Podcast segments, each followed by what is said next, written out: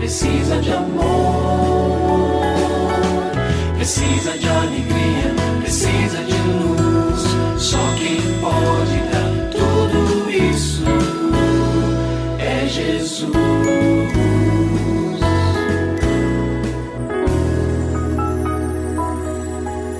Olá, é uma alegria muito grande encontrar com você mais uma vez aqui no programa Família Hoje.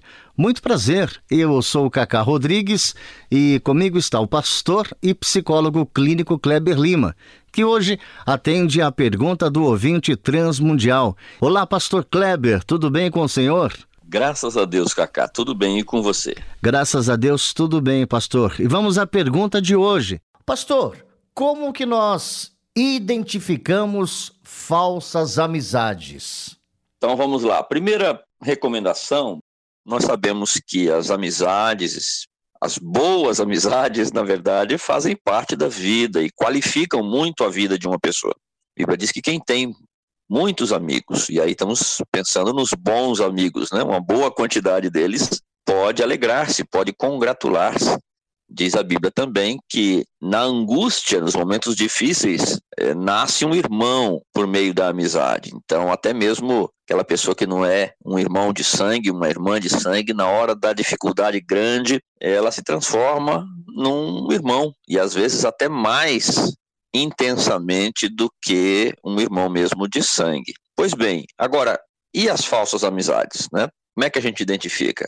Essa pergunta nos ajuda a pensar sobre isso e vale a pena a gente iniciar dizendo que as falsas amizades deixam rastros de destruição.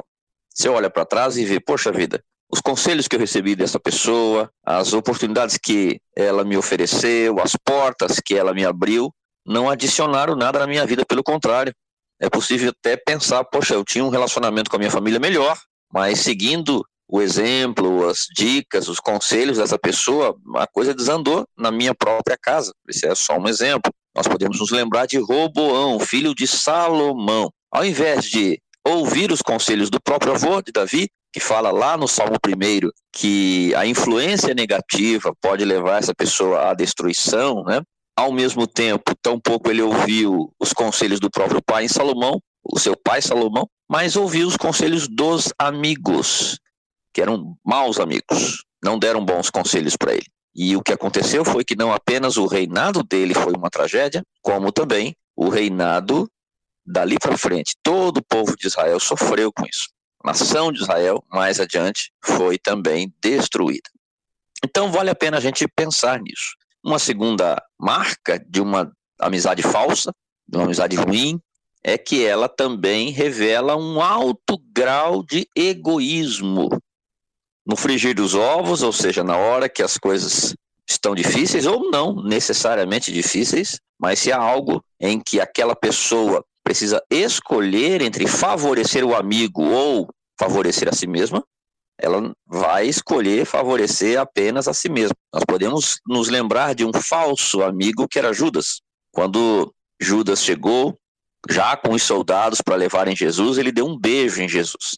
E aí Jesus disse: O que você quer, amigo? Jesus o tratava como amigo, mas ele não fazia o mesmo com Jesus. E quando teve a oportunidade, vendeu não apenas a sua amizade, mas vendeu a própria pessoa, humanamente falando, né? Claro, de Jesus para os seus inimigos. Uma terceira característica é que falsas amizades são frequentes nas festas, mas raras nos momentos de dor e sofrimento.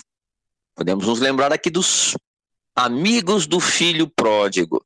Ele estava com muito dinheiro do bolso. Ah, imagino que apareceu amigo, entre aspas, né? De tudo quanto é lugar. Todo mundo com esse parceirão, com esse camarada bacana demais. Mas ele foi perdendo tudo e perdendo também os amigos. E essa é mais uma característica da falsa amizade.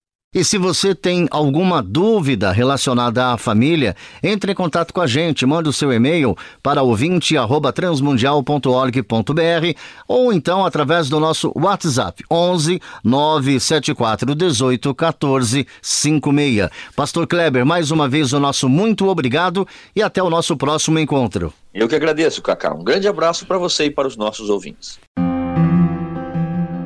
Você também pode participar do programa Família Hoje, enviando suas perguntas e comentários para o e-mail famíliahoje@transmundial.com.br ou para a Caixa Postal 18113, CEP 04626-970, São Paulo, SP. Produção Kleber Lima.